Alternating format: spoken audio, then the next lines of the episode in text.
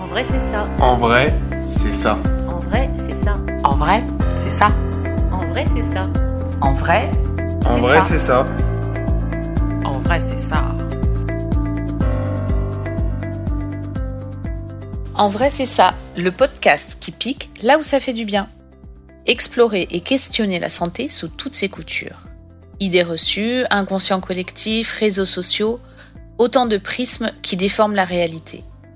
Prenons le temps d'écouter ceux qui expérimentent au quotidien et racontent. En vrai, c'est ça. Bonjour, je suis Estelle Barrellon, pharmacienne et naturopathe, et je cherche avec vous la meilleure façon d'aborder sa santé.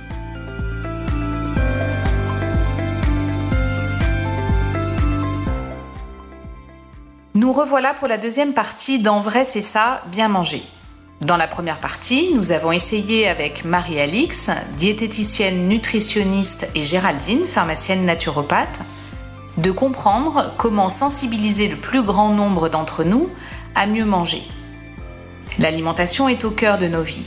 Pourtant, il nous arrive de la négliger en allant vers une nourriture normée, répétitive, rapide et souvent pauvre en bons nutriments. Nous sous-estimons beaucoup trop l'impact de ce que nous mangeons sur notre santé. Bien manger sous-entend de connaître cet impact et de nous intéresser à ce que nous mettons dans notre assiette. Nous sommes totalement libres de choisir nos aliments, de les sélectionner avec soin pour leur qualité gustative et aussi nutritive. Alors, comment faire les bons choix en matière de nutrition? Comment bien sourcer nos aliments? Pour ça, nous avons invité Antoine, épicier engagé, pour tenter de répondre à toutes ces questions et nous aider à faire des choix alimentaires éclairés.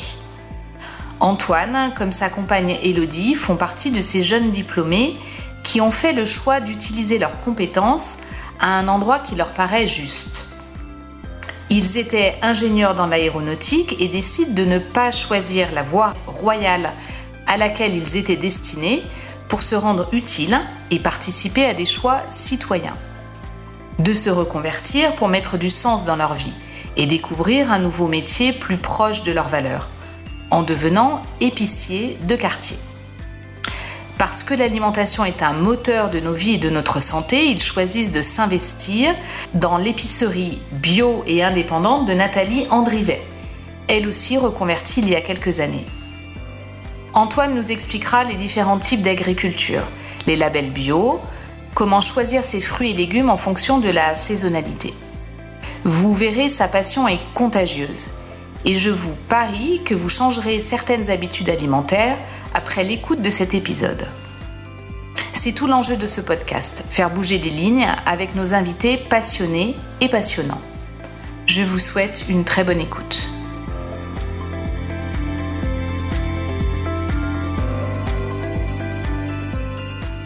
Alors nous revoilà pour la deuxième partie de l'épisode En vrai c'est ça bien manger. Et aujourd'hui nous recevons Antoine Solpic, épicier engagé. Euh, Antoine, tu travailles au Grain dans le Grenier, c'est une épicerie bio de la Croix-Rousse à Lyon. Je vais te laisser te présenter et puis peut-être présenter euh, l'épicerie. Comment ça va Antoine? Eh ben ça va super et toi Estelle? Ouais, super. Merci en tout cas déjà de m'accueillir pour Avec ce plaisir. podcast. Donc, je m'appelle Antoine, j'ai 34 ans, j'ai été ingénieur dans l'aéronautique au départ. Dingue, je ne savais pas. Voilà, donc 4 ans en Allemagne chez. Airbus et après on a voyagé donc avec Elodie, ma compagne, Mhm. et ça nous a fait un petit déclic pour changer de voie. Et en revenant, on a décidé de changer de voie et donc de se mettre en épicier. Ouais, Et donc moi, ça fait un an et demi que je suis épicier. J'ai travaillé un petit peu avant euh, à l'épicerie d'Alde de la Martinière. Et ça fait depuis mars que je suis à Un grain dans le grenier. d'accord. Quel parcours C'est dingue. Alors on parle beaucoup de ces reconversions et c'est parfois nébuleux, mais là voilà, euh, c'est concret. D'accord, super. Euh, donc l'épicerie euh, Le Grain dans le Grenier, est-ce que tu peux nous en dire un peu plus? Alors l'épicerie a presque 14 ans. Elle a été reprise par Nathalie euh, il y a 11 ans. Donc Nathalie, c'est la gérante actuelle et on est trois dans l'épicerie. Mhm. Exactement. Et on est trois dans l'épicerie. Elodie, Nathalie et moi-même. Euh, donc on est en épicerie, c'est une épicerie indépendante spécialisée dans tout ce qui est circuit court, local, bio et éthique. Ouais, Beau Et du vrac. Beau programme. Et effectivement, je recommande l'adresse pour, la... pour y aller euh, régulièrement pour faire mes courses. Et c'est une belle adresse à la Croix-Rousse. Donc merci d'être là. Rue du Mail. C'est rue du Mail, allez. Ça, c'est placé. Euh, Antoine, on a donc euh, préparé, euh, et toi et moi, de chacun de notre côté, un peu ce podcast. alors j'ai des questions, après on peut tout à fait déborder et parler d'autres choses. S'il y a des choses qui te tiennent à cœur, n'hésite pas à digresser, c'est comme ça qu'il y a les, les meilleures interventions. Donc j'avais préparé comme première question, parce que ça c'est une des premières choses que Nathalie m'a dites, euh, quand euh, je lui ai parlé du projet de, cet épisode. Elle m'a dit, oh là là, il faut expliquer que le bio, c'est euh, pas cher comme tous les gens l'imaginent et on a beaucoup, beaucoup d'objections en disant, non, c'est cher, c'est compliqué. Alors, comment est-ce qu'on peut expliquer au grand public que le bio, ça s'est démocratisé et que c'est plus aussi cher qu'avant? Alors, le terme cher, c'est compliqué. Il y a toujours des rapports entre cher, pas cher. Nous, on préfère utiliser le prix juste. Ok. Donc le prix juste pour nous, c'est un produit euh, développé par un agriculteur, un producteur indépendant, mhm. donc en bio, sans produit, sans intrants, donc beaucoup plus de travail manuel en général. Et donc c'est euh, rémunérer correctement le producteur, préserver la nature, préserver le sol, parce qu'il y a gros souci dans le conventionnel étant donné que le sol s'érode, s'abîme, et le but c'est de préserver tout cet environnement. Donc la santé des consommateurs, la santé des producteurs, et c'est pour ça que ce prix, on l'appelle un prix juste. Parce que pour nous, il n'y a pas de, cher ou pas cher, c'est le prix qui doit être payé pour ces aliments euh, bio. Oui, bien sûr, parce qu'il y a un travail qui est différent derrière et qui est plus euh, qualitatif. Euh, après, je, pense quand même qu'on peut expliquer que le, bio s'est démocratisé et qu'il y a une offre très complète maintenant de, de supermarchés et d'épiceries qui travaillent le bio. Euh, moi, je constate, pour avoir fait ma, propre conversion, que si on se colle aux saisons, qu'on joue le jeu du vrac, on a un panier moyen qui ne bouge pas tant que ça. Exactement. Je sais pas ce que tu en penses, mais. Bah, le plus facile, c'est d'aller dans les petites épiceries donc, qui vont travailler en direct avec les producteurs, donc avoir des prix plus abordables. Moins d'intermédiaires. Moins d'intermédiaires, exactement. Et puis avoir une marge juste. Mm. On pour, peut, tout le monde. pour tout le monde. Donc c'est pour le producteur, pour euh, le consommateur et puis pour l'épicier aussi. C'est sûr, il faut que tout le monde s'y retrouve. C'est sûr. Euh, alors, en plus, tu es euh, ingénieur, donc ça c'est assez intéressant pour, le, pour la question d'après, parce qu'il y aura peut-être un peu plus de, de, contenu scientifique dans ta réponse, je ne sais pas. les différents types d'agriculture, parce que ça, les gens s'y perdent. Il y a l'agriculture bio, l'agriculture raisonnée, les agriculteurs qui sont en transition vers le bio. Comment est-ce qu'on peut éclairer les gens avec tous ces types d'agriculture? Alors on peut commencer par l'agriculture raisonnée. D'accord. Donc c'est ce qu'on voit le plus actuellement sur des marchés ou, ou dans, des, dans des magasins aussi indépendants. Mhm.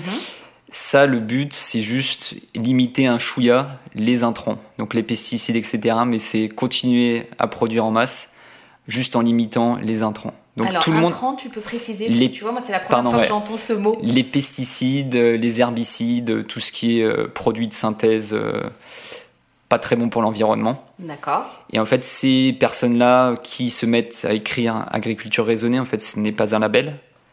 Il n'y a aucun contrôle derrière. Hmm. Donc au final, c'est plus une, une affiche pour dire c'est mieux. Hmm. Mais en vrai, c'est plus un fourre-tout euh, qui ne veut pas dire grand-chose. Il n'y a rien de, de, normé et de, de normé de contraint, non. D'accord. Ouais. Bon, ben voilà, première info. et après, on peut parler de l'agriculture paysanne. Oui. Donc là, il y a, ça a été développé donc, par les paysans de la Confédération paysanne, qui ont développé 10 critères pour avoir une, une agriculture plus raisonnée, ben, pas raisonnée justement, une agriculture plus locale. Raisonnable alors. Raisonnable, tout à fait, merci. et ils ont créé une charte où chaque paysan ou agriculteur qui veut faire partie de, l'agriculture paysanne doit mettre en place tous ces produits. Donc le but, c'est d'avoir une souveraineté alimentaire. Par exemple, pour ceux qui, font, euh, qui produisent euh, de la viande ou autre chose, c'est d'avoir leur production de céréales et de foin sur leur terrain. Interne. Interne. Pour, nourrir leurs propres Exactement. C'est pour éviter d'être dépendant en fait, des aléas de production, de prix, euh, des, autres, euh, des autres fournisseurs Mhm. et avoir le maximum de contrôle sur ce qu'on fait. D'accord. Et le but aussi, c'est d'améliorer l'accès aux, aux parcelles et d'avoir le plus de paysans possible sur une même parcelle. Au lieu de passer par exemple sur une, euh, une production intensive de lait de 200 vaches, c'est de répartir, faire différentes productions pour avoir plusieurs paysans sur le même terrain, mais qui puissent en vivre.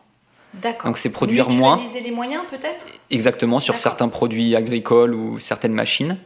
Et le but aussi, c'est de bah, produire un peu moins, mais de meilleure qualité, et de le transformer soi-même. Donc par exemple, pour le lait, ça peut être produire des yaourts, des fromages blancs, et le vendre à un prix qui est correct.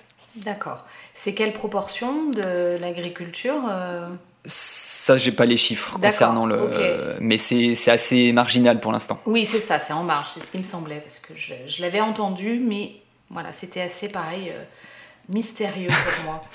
Euh, dans les dix critères, est-ce qu'on peut en citer un ou deux dans les Ben, Il y a préserver la nature et l'environnement, c'est-à-dire faire attention. c'est un beau critère, ça. C'est c'est un critère très important. Euh, donc c'est une charte, il n'y a pas de label non plus, mais le plus facile, c'est de travailler directement et de discuter avec les producteurs qui font partie de cette euh, agriculture paysanne. Ok, puis j'imagine qu'ils en sont fiers, donc. Ils en sont fiers, ils le défendent euh, avec, avec fierté. ouais. Ben oui, mais ils ont raison parce que c'est tellement complexe maintenant d'être rentable, de produire. Enfin, tu voilà, c'est on est confronté à ça ouais. et qu'ils en vivent. Euh, Qu'effectivement, euh, quand on y trouve un système pour que tout ça, tout s'aligne, ils doivent en être assez fiers. Exactement. L'agriculture bio, Voilà, ça c'est la plus connue. Il y a des labels. on Donc en on en- parlera après. Exactement. Donc le but, bah, c'est de- d'éviter tout pesticide, herbicide euh, de synthèse, donc Mhm. à partir de pétrole. Euh, limiter les engrais, euh, ne pas avoir d'OGM aussi. Et pour tout ce qui est produits transformés, c'est avoir 95% des ingrédients qui sont d'origine agriculture biologique. D'accord, Donc les- 95%. Exactement. Les 5%, ça peut être par exemple l'eau. Parce que l'eau, elle n'est pas... pas bio. Exactement. L'eau n'est pas bio. Pas encore. Pas encore. Loin de là même, j'ai envie, envie de te dire. D'accord. euh, donc l'agriculture bio, c'est celle qui est la plus répandue. La paysanne, euh, on va Ouais. dire, euh, c'est en marge, mais c'est un label. Enfin, en tous les cas, c'est un, une agriculture une charte, ouais. qui est intéressante. hein, on est d'accord. Ça s'approche du bio. Ça s'approche du bio et le but en fait c'est de conserver la nature. Donc la plupart du temps ils vont pas utiliser de produits chimiques ou autres. Si jamais il y a une saison qui est très compliquée, qu'il faut utiliser un peu de produits pour maintenir en vie la ferme, bah, ils vont le faire. D'accord. Ce que le bio ne pourra pas faire. Non, Voilà. Donc c'est peut-être là la différence, entendu. Et la raisonnée, on a compris que c'était un petit peu. euh, faut éviter. faut éviter. Voilà. Très bien, le, le message est passé. Euh, donc les, les labels, euh, c'est comme les cosmétiques en pharmacie, il y en a beaucoup. Euh, pour l'agriculture et en tout cas les produits en alimentaire. On va peut-être pas tous les détailler parce que j'imagine qu'il y en a beaucoup, beaucoup. Euh, quels sont les différents euh, labels bio? Alors, euh, moi je connais AB, Ecocer, mais j'imagine qu'il y en, a d'autres. Donc le principal c'est le AB, donc Mhm. pour l'agriculture biologique française. D'accord, Après il y a le Eurofeuille qui va être pour l'agriculture biologique européenne. d'accord. qui défendent les, les deux mêmes choses. C'est ne pas utiliser de matières synthétiques, de produits synthétiques, Mhm. de synthèse, pardon. Donc tout ce qui est herbicides, pesticides. Euh, ne pas utiliser d'OGM. Oui, Et de nouveau, avoir 95% des produits euh, qui sont d'origine biologique dans les produits transformés. d'accord. Donc là, on se rapproche beaucoup de ce qu'on a dit sur l'agriculture. Exactement. bio. Ensuite, il y a des labels qui vont aller plus loin. Donc, ils vont se baser sur certains critères importants pour eux. Donc là, je vais prendre deux exemples. Il y a le label Nature et Progrès. Oui, qu'on a en cosmétique aussi. Exactement. ouais. Et donc eux, pour l'alimentaire, ils vont favoriser l'agroécologie, donc tout ce qui est petite ferme, 100% bio et 100% et au maximum local. D'accord. Ils vont utiliser uniquement des produits de saison, donc des fruits et légumes de saison, et pas de traces d'OGM en aucune sorte et pas d'huile de palme. Ils ont décidé eux de pas utiliser d'huile de palme du tout. Qu'on peut retrouver en bio. Qu'on peut retrouver en bio, ouais. D'accord. Donc ça, c'est Nature et Progrès. Exactement. Et un label qu'on voit aussi de plus en plus, c'est le label Déméter. Oui, effectivement. qu'on peut trouver dans le vin, dans, le vin euh, dans les produits alimentaires. Et eux, ils se basent sur la biodynamie. Donc la biodynamie, c'est vraiment suivre les cycles de la nature. Donc eux, ils vont essayer de suivre soit en fonction des cycles lunaires, la plantation et la récolte des fruits.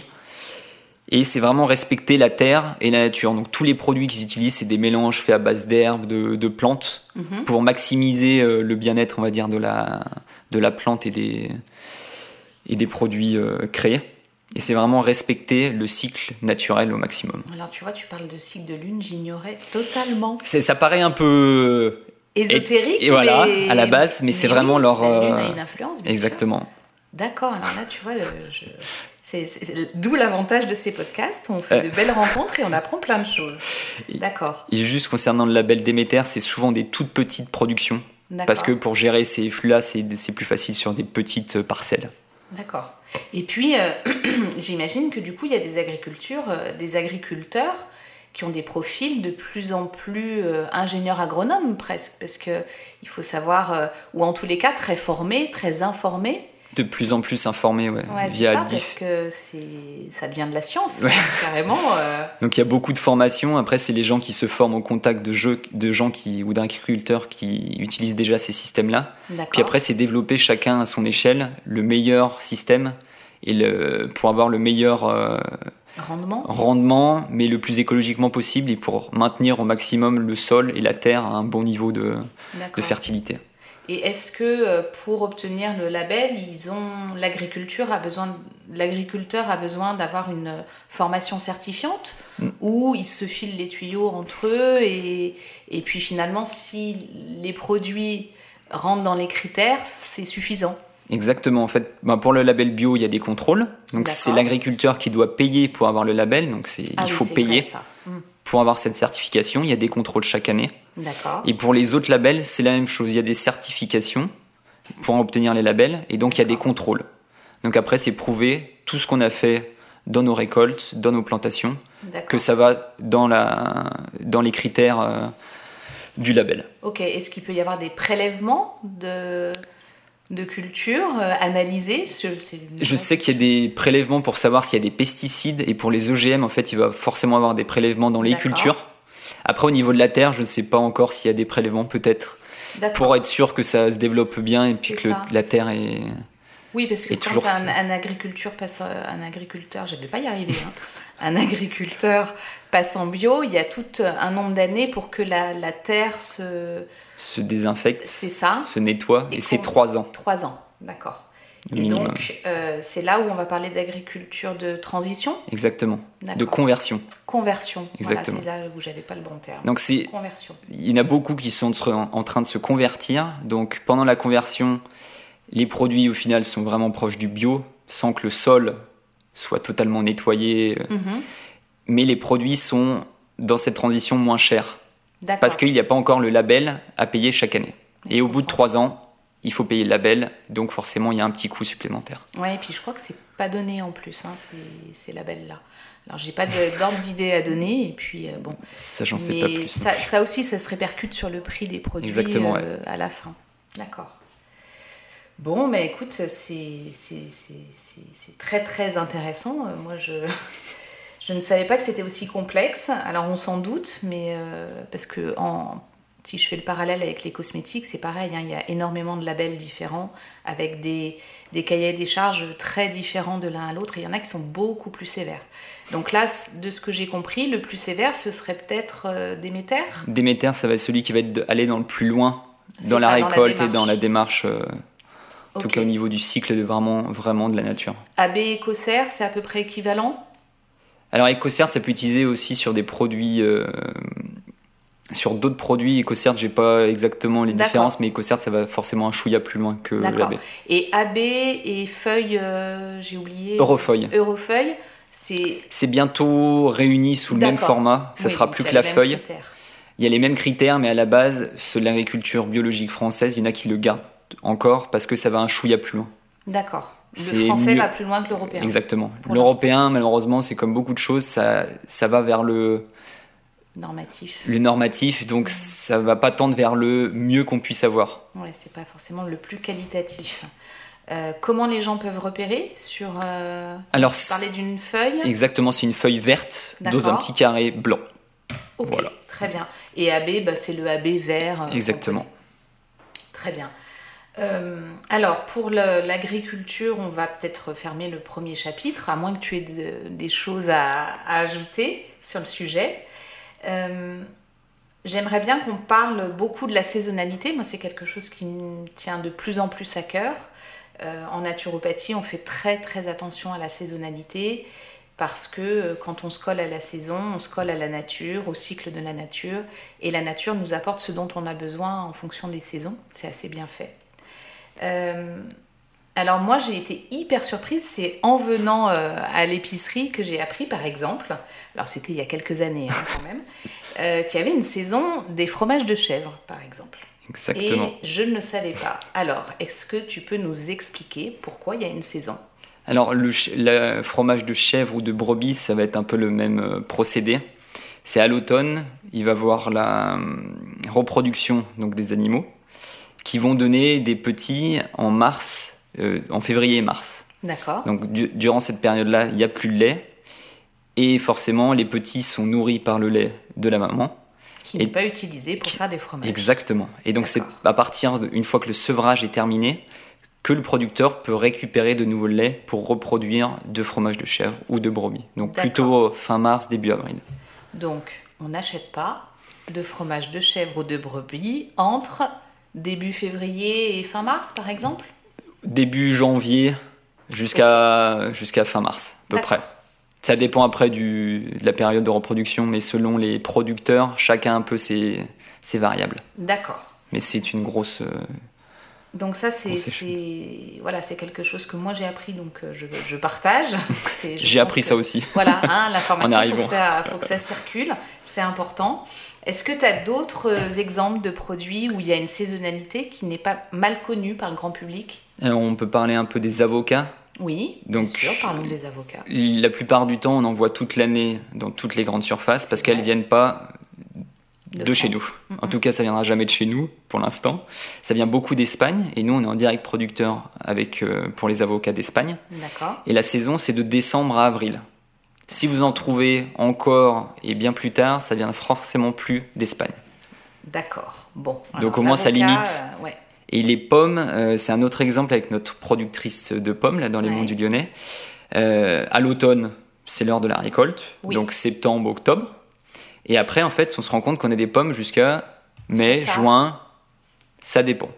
Donc, il faut expliquer que les pommes sont conservées dans des chambres froides, Mhm. sans gaz, sans rien du tout, juste en chambre froide, et qu'au fur et à mesure de l'année, elles sont sorties pour être vendues. D'accord. Donc c'est grâce à ça que nous, on a des pommes jusqu'à mai, juin, et ça dépend de la quantité produite par notre producteur lors de la dernière saison. D'accord.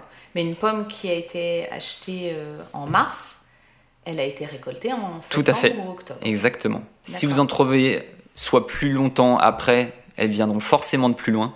Mhm. Souvent d'Amérique du Sud, on voit les pommes euh, d'Argentine ou autre.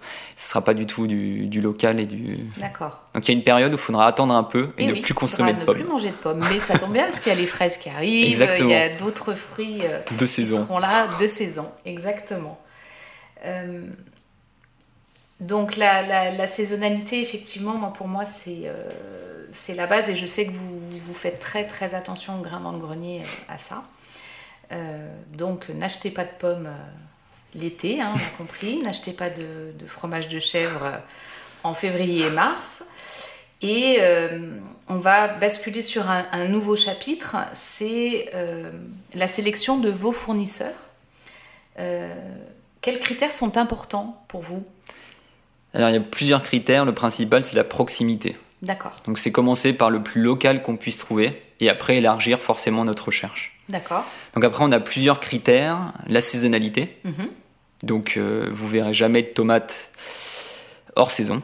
Alors ça, on peut en parler, ouais, Voilà. les tomates, parce que je suis en guerre contre les tomates l'hiver. Et euh, oui, oui, la Donc- tomate, ça commence. Alors ça dépend, on a déjà des tomates à l'épicerie mais qui viennent de Provence. Donc D'accord, forcément elles ont plus de soleil que notre producteur à côté. Et en- à partir de juillet, on aura le producteur donc euh, Patrice Ruiton à Dardilly. d'accord. Donc c'est nos clients sont fans. Ouais. Perso, j'ai pas encore goûté vu que je viens d'arriver à l'épicerie, mais j'ai hâte de les goûter.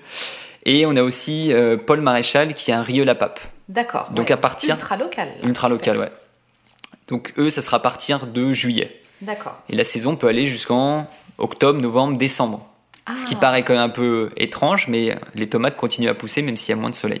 D'accord. Donc les tomates, on peut en consommer euh, même pendant l'automne, on va dire. Exactement. Moi, je- on est dans une AMAP.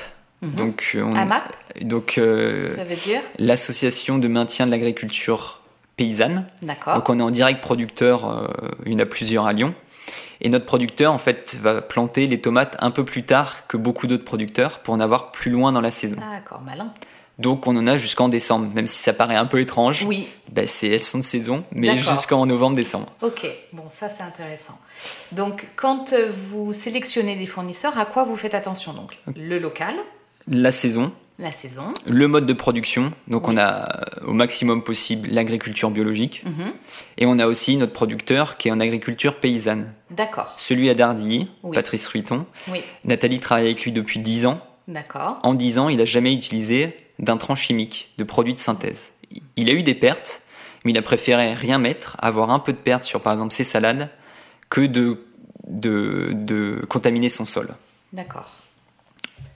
Et ensuite, voir la taille de l'entreprise ou du transformateur. Euh, travailler au maximum avec des petites structures ou avec des TPE D'accord. ou des PME, Ouais. donc petites et moyennes entreprises. D'accord. Ouais, donc il y a une volonté quand même de favoriser euh, ceux qui ont le temps de faire euh, du bon travail. Exactement. Et d'éviter les, les grosses entreprises qui, du coup, parfois, euh, peut-être, c'est peut-être moins. Bah, c'est plus compliqué de connaître tous leurs procédés et de, de savoir avec qui ils travaillent. Donc c'est aussi voir l'éthique de l'entreprise, voir comment ils nous présentent leurs produits. Euh, Il y a beaucoup de choses qui rentrent en compte. Et puis après, c'est du, c'est du bouche à oreille. C'est les producteurs qui viennent nous démarcher, goûter les produits aussi, c'est important. Et oui, bien sûr. C'est toujours difficile de dire ça va être bon ou pas, mais c'est... Et puis vous les rencontrez, j'imagine, vous allez La les plupart, voir, on les euh, rencontre, sur, ouais. Euh, C'est eux qui vous livrent à l'épicerie ou ça, Ça- vous arrive d'aller chercher euh, des choses chez eux? Non. Non, C'est ça c'est compliqué. Donc on a plusieurs systèmes, soit Mhm. en direct producteur, donc notre euh, euh, producteur de fromage de chèvre justement, Oui. il nous livre tous les vendredis matins. D'accord, Donc il vient avec sa petite euh, fourgonnette et il nous livre ses produits. d'accord. D'autres systèmes, quand on n'arrive pas à avoir du local, du euh, AB ou du proche vraiment de chez nous, on passe de temps en temps via des grossistes bio. D'accord. Donc ça peut faire peur les grossistes bio, mais il y en a qui existent depuis plus de 35 ans. Mhm. Donc on a Relais Vert avec qui on travaille vraiment euh, beaucoup, qui est à Carpentras. D'accord. Eux, ils ne travaillent qu'avec des magasins indépendants. Donc pas de grande surface, pas de Auchan, Carrefour, etc. Ils travaillent avec les agriculteurs le plus proche de chez eux. Mhm. Ils travaillent pas du tout avec des producteurs qui font de la serre chauffée. D'accord. mais- Ça, on se rend pas compte, mais il y en a beaucoup en Bretagne ou autre. Et grâce à eux, en fait, on va pouvoir avoir certains produits qu'on n'aurait pas chez nous ou que ce serait plus compliqué d'avoir. D'accord. Donc, on est au maximum avec les producteurs locaux en direct producteur, et il y a certains moments, on est obligé de passer avec ces grossistes bio. D'accord.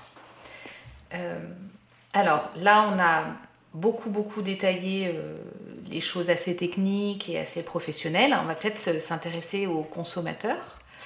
Euh, il faut qu'on puisse, enfin, le, le- on va dire le, la vertu de ce podcast, c'est d'essayer d'aider les gens à faire des choix éclairés. Comment est-ce qu'on peut aider le consommateur à mieux choisir ses aliments? Quels critères on peut le- l'encourager à regarder? Alors, je pense que vous en avez parlé au dernier podcast, c'est Oui, acheter le maximum de produits bruts. d'accord. Tout simplement, produits de saison, légumes, fruits. Tout ce qu'on peut avoir dans notre légumier, c'est le moment d'acheter et de cuisiner un peu. C'est le meilleur conseil qu'on peut avoir et que vous avez donné aussi euh, au précédent podcast. Oui, donc on est d'accord, les aliments transformés, on n'en veut pas. On en veut le moins possible. Le moins possible. Quand on n'a pas de temps, forcément, on a des préparations déjà toutes faites, de ratatouille ou autre. C'est produit avec les légumes de saison à l'époque. Il faut regarder les étiquettes, tout simplement. D'accord. Regardez qu'il y ait le moins d'ingrédients possible. Voilà, donc ça on le répète, hein, mais on peut le répéter encore. Effectivement, s'il y a des ingrédients qu'on ne connaît pas, Ça paraît étrange et louche. bizarre. D'accord. Et puis, euh, je sais qu'à l'épicerie, vous faites attention aussi aux contenants. Euh, Il y a beaucoup de verre, Ouais. parce que c'est inerte par rapport à. Exactement.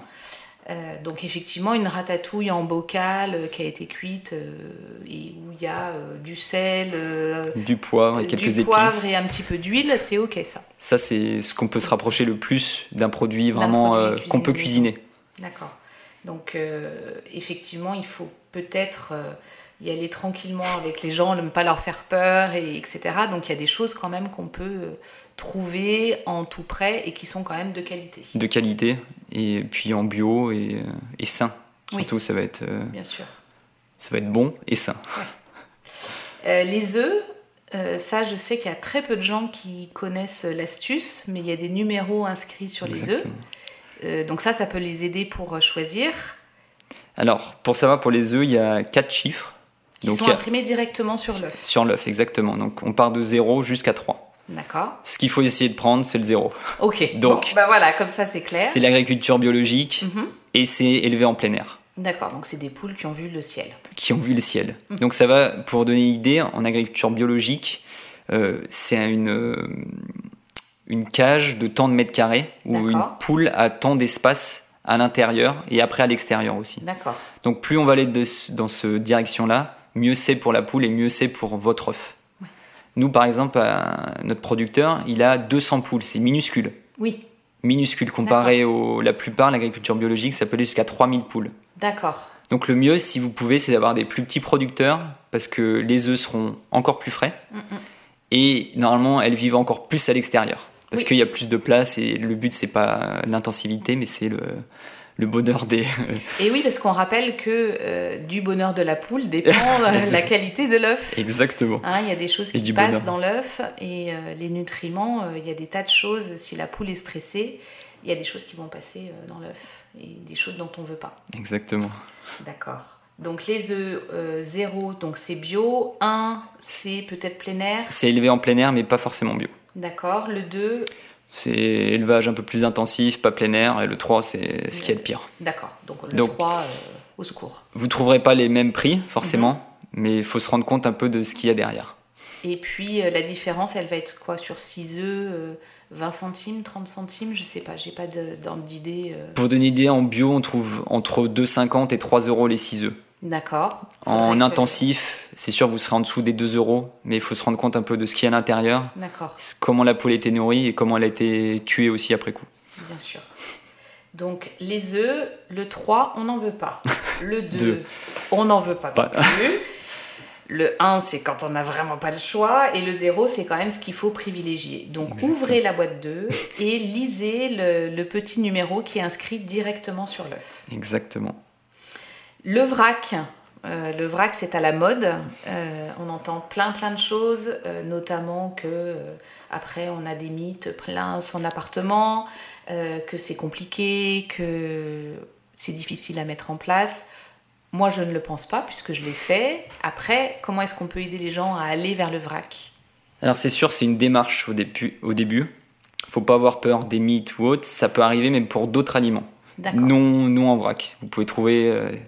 Ça peut arriver, on va pas vous mentir là-dessus. Oui. Et c'est déjà arrivé, mais il faut faire attention. On fait maximum, nous, en magasin, pour en avoir pas du tout. Oui. Et après, ça peut se développer via d'autres. euh, Oui, même systèmes. un paquet de riz euh, fermé. fermé, il peut en euh, avoir. Ça, c'est. Il n'y a pas de. Et alors, comment conseiller les gens? Alors, c'est sûr que le plus simple, c'est d'avoir quelqu'un dans son entourage qui fait déjà ça et d'aller faire les courses avec lui Eh oui. ou avec elle. Ouais. Donc, le but du vrac, c'est ce qu'on dit souvent le meilleur déchet, c'est celui qu'on ne produit pas. Mm, mm.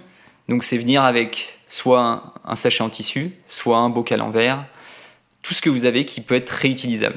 D'accord. Et après, c'est prendre la quantité qu'il vous faut. Le but aussi du vrac, c'est par exemple, vous partez en vacances, il vous faut juste un petit fond de café, de sucre, etc. Vous pouvez en prendre un tout petit peu. Oui, super astuce, tu vois, j'ai... Très bien. C'est pour aussi économiser et prendre ce dont on a besoin. Si on est obligé de prendre un paquet de pâtes de 2 kilos, eh ben, peut-être au bout d'un moment, malheureusement, il va être perdu. Mm, mm. Donc Ouais. le but, c'est de prendre ce dont on a besoin, la quantité nécessaire, et après, ça demande une petite logistique au départ. Oui, Mais une petite organisation. Mais Et comme tout, comme tout. Comme tout, comme cuisiner ses aliments. Exactement. Au départ, on a l'impression qu'on ne va pas s'en sortir. Et finalement, euh, on a tellement de bienfaits ailleurs euh, la, la, satisfaction de manger ce qu'on a préparé, et puis de voir l'impact sur, sur, la fatigue, corps. sur le corps. Donc ça, ça encourage aussi. Donc c'est du gagnant. Voilà, il faut chercher les avantages et les inconvénients et on les trouve facilement, je trouve. Et ça donne aussi, de plus en plus de personnes ont des bocaux en verre chez eux. Oui. Donc de voir les aliments, oui. ça donne envie de tester. C'est vrai. Que vous avez des paquets de pâtes rangés dans un placard ou des paquets de je ne sais pas quoi rangés dans un placard, vous ne savez pas si ça va être sympa à cuisiner. Quand vous voyez des lentilles corail, des lentilles, des pâtes de telle forme, bah c'est beau. Mmh. Mais tu as raison, c'est important et ça connecte au sens. Tout à fait, la vue, on peut ouvrir le bocal, sentir. euh, Et, et c'est c'est drôle que tu parles de ça parce que moi, je me, quand je cuisine, je fais beaucoup ça. Je regarde mes bocaux et je me dis, tiens, tiens, je peux mettre ça, des noix, je peux mettre. euh, Et je- je- j'articule ma salade, par exemple, avec mes bocaux. Bah voilà, Ouais, super en idée. du visuel. Ouais. Donc, euh, super astuce, peut-être de, de- de se faire accompagner par quelqu'un qui est déjà dans cette démarche-là. Et Euh, puis poser des questions quand on est en magasin ou dans les magasins qui font du vrac, c'est pas hésiter à poser des questions, à demander des conseils, on est Oui. là pour ça. Mais oui, et vous Et- adorez ça en bah plus. oui, Ça donne du sens au métier. Donc, exactement. euh, ok, top. Euh, J'avais préparé aussi une question. Alors ça, c'est souvent euh, ce qu'on me demande moi au comptoir ou en naturopathie. Euh, et puis on va beaucoup- passer beaucoup d'articles. Quels sont les fruits et légumes qu'il faudrait de, manière systématique prendre en bio? Parce qu'en en tradi, euh, c'est juste Alors ça va être compliqué maintenant parce qu'on a envie de fraises, mais les Oui. fraises, c'est un des, Ah, des fruits où il y a le plus de traitement. D'accord. Les pommes aussi, Mhm. les cerises parce que bah y a beaucoup de, de mouches ou quelque chose qui peuvent euh, bah, mettre en danger la culture, Ouais, donc il y a beaucoup de traitements, les oiseaux aussi. Euh, les tomates, Mm. donc les tomates si vous pouvez, et puis vous verrez le goût aussi est totalement différent. De saison d'un agriculteur qui a bien vu le soleil, bah, vous verrez que ça n'a aucun rapport. Moi qui détestais les tomates quand j'étais jeune, Mm. et ben maintenant j'adore parce que j'ai goûté des bonnes tomates. C'est ça. C'est c'est compliqué à imaginer, mais c'est possible. Donc toujours le même conseil, quand un légume n'a pas de goût, c'est qu'il n'y a plus grand-chose dedans. Euh, moi, je ne peux manger que les tomates du jardin de mon papa. Eh ben parce, que, parce que c'est les seuls qui ont du goût, qui ont le goût de la tomate, du soleil, euh, effectivement. Vous nous ferez Donc, goûter. ouais, ouais, ouais, je t'en apporterai, carrément, carrément. Donc, euh, ouais, donc les tomates, les cerises, les fraises. Les poivrons, les patates Ah les aussi, poivrons, oui. Les pêches. Les pêches aussi, c'est très fragile, donc euh, quand vous en trouvez, c'est sûr, pas trop cher. Bah, elles ont été, euh, il y a eu euh, une dizaine de traitements peut-être Ah, sur l'année. Ouais. On se rend pas compte si Ouais. on se rendait compte des quantités mises dans les ou sur les sur les fruits, on aurait une autre vision de notre produit. Ouais. Vu que c'est caché, c'est plus compliqué à ça. imaginer. Alors, il y a aussi un truc auquel on peut se fier. Parfois, quand on mange une pêche, on ne la lave pas. Ou parce qu'on est en pique-nique, on n'a pas le- d'eau à porter. On va la manger, puis on va avoir les lèvres qui se mettent à gratter. Aussi. Ok, Bon, ben ça, a priori, c'est des traitements. c'est pas bon signe. C'est pas bon signe. Euh, L'avocat aussi, quand on racle, est un peu trop près et, et on va avoir des démangeaisons autour de la bouche, des petits picotements. Souvent, ça, c'est qu'il y a beaucoup, beaucoup de traitements. Ok, Voilà. Il y a beaucoup Et de ben- réactions allergiques à tous ces traitements. ce qui est normal. Ce C'est que le corps logique. réagit bien. Le corps réagit et dit Ah non, ça c'est pas, GG. Mm. D'accord, il y a le raisin aussi dont on Ouais, le raisin aussi, Voilà, ouais, le bien raisin, sûr. je crois que c'est terrible. C'est comme euh, tout ce qui est aussi vin. Oui, Le vin, on se rend pas compte, mais il y a beaucoup d'histoires qui sont sorties dans le Bordelais parce qu'il y avait des écoles proches des vignes. Donc on était obligé d'enfermer les enfants oui, parce je- qu'on oui, oui, oui, je me rappelle on, de ça. on mettait des produits. C'est c'est quand même triste d'en arriver là. Oui. Alors après, Donc, le vin, attention. c'est- c'est c'est compliqué parce que c'est culturel, c'est la tradition en France. Et euh, alors, dans les vins bio, il y a des très bons vins. Dans les vins euh, dynami, euh, C'est parfois compliqué. hein. Est-ce que tu connais la différence d'ailleurs de traitement? Pourquoi euh, il y a ce goût est différent? Alors, euh, faut se dire que le vin traditionnel, en fait, lors de la, de la transformation, les, les grands châteaux vont aller vers le même goût. Chaque année, ils veulent aller vers le même goût. D'accord. Donc ils vont utiliser, en fait, c'est de la chimie. Utiliser de l'acide, de la base, et puis aller vers ce qu'ils souhaitent, vers le goût qui se rapproche plus de celui de l'année dernière. D'accord, ouais, pour une unimo- uniformisation du goût. Exactement. Hmm. Quand vous allez vers les bio ou vers la biodynamie, qui est encore plus poussée, et bah, f- ou vers les vins nature. Oui, bah C'est-à-dire voilà, que- je pensais à ça. Exactement, il n'y a pas de sulfite. Le vin nature quand même. hein. c'est très compliqué parce Moi, j'y que arrive pas pour l'instant. je suis pas prête au vin nature. bah, déjà, il faut tester, Oui, il faut se rendre oui, compte oui. que c'est c'est différent Ouais, et que notre palais en fait est pas habitué à ces goûts-là. Et quand on dit ça se rapproche du terroir pour un vin traditionnel du château, en vrai, c'est c'est pas ça. non.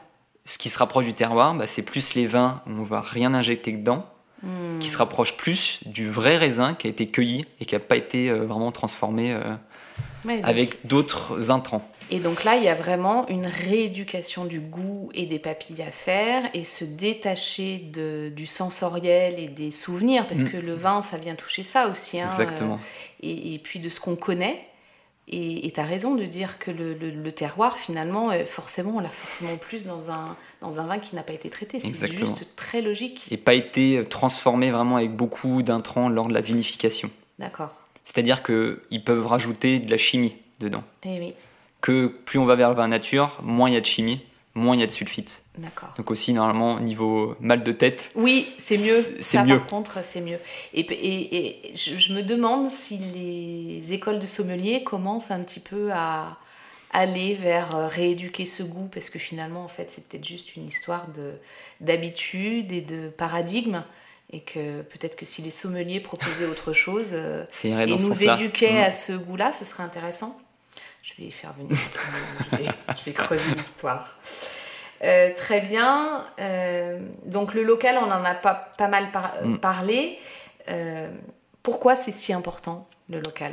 Pour Alors avoir- moi j'ai mon idée, mais je te laisse développer. Alors nous qui sommes, on peut nous appeler un peu écolo ou pas, on vient en vélo, etc. C'est d'avoir les choses les plus locales possibles, le plus proche, donc le moins de transport, le moins de produits chimiques pour garder des produits qui vont se conserver.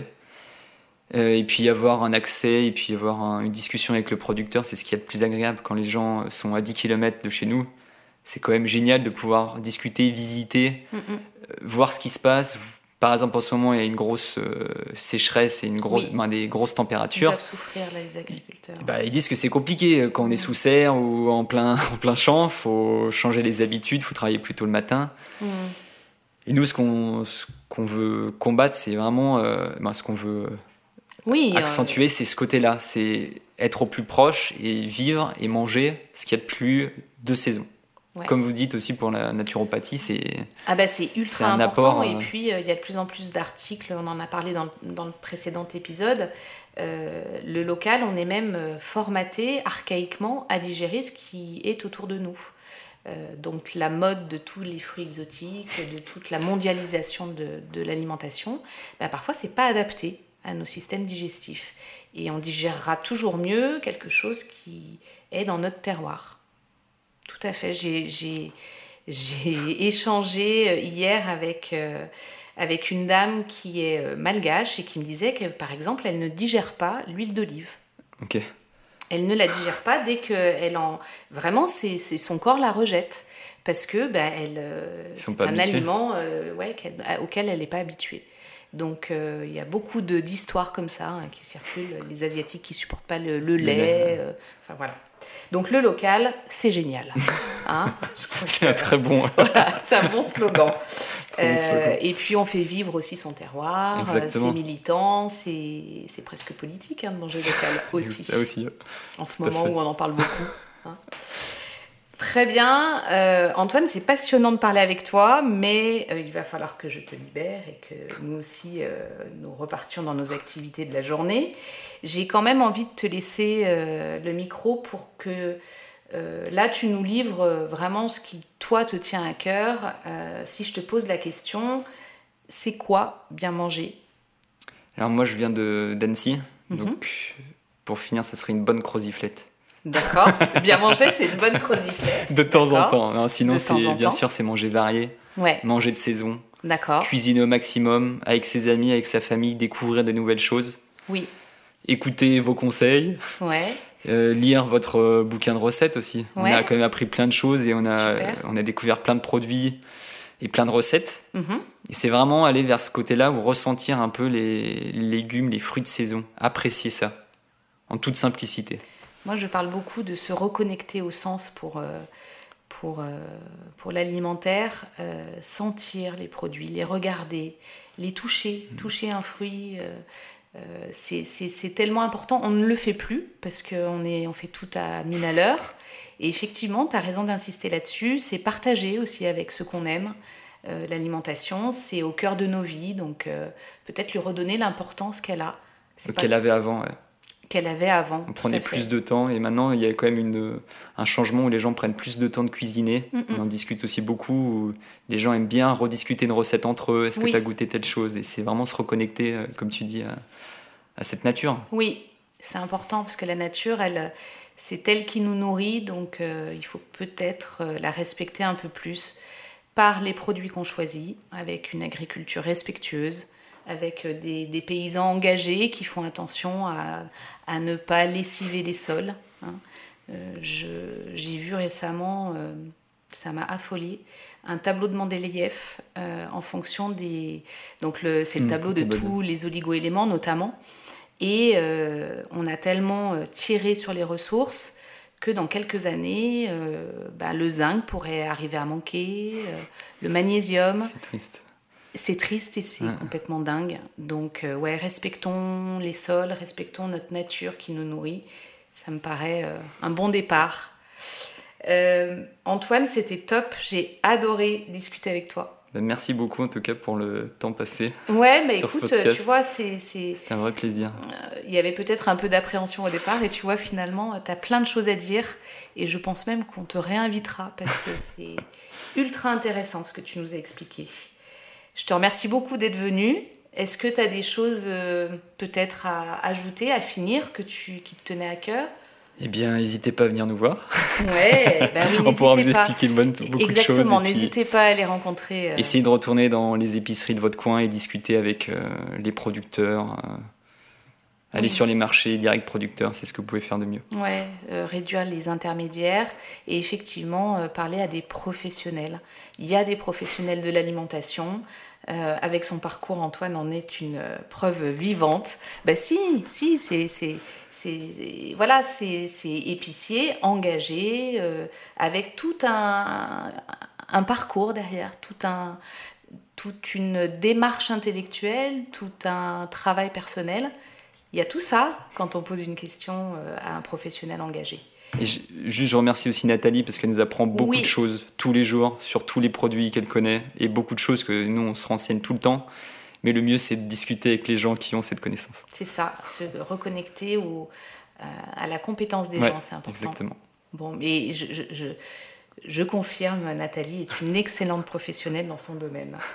On lui passe le bonjour d'ailleurs. Euh, merci beaucoup Antoine. Passe une bonne après-midi. Tu pars à l'épicerie là? Exactement. Bon, et eh ben écoute, on souhaite que des, les clients te posent plein de questions. et puis on espère euh, que ce podcast voyagera dans de nombreux foyers pour euh, essayer de, de mettre l'alimentation au cœur de nos vies. Merci beaucoup Antoine. Merci à toi.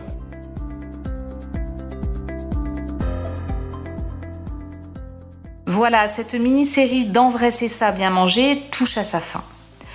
Vous l'aurez compris, pour mieux s'alimenter, les conseils sont finalement simples.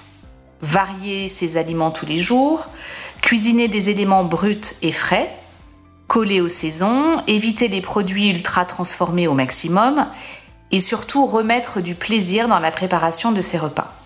Prendre soin de son assiette, c'est se faire plaisir et se faire du bien. Et bien choisir ses aliments, c'est aussi protéger nos sols, nos agriculteurs et cette nature qui nous nourrit.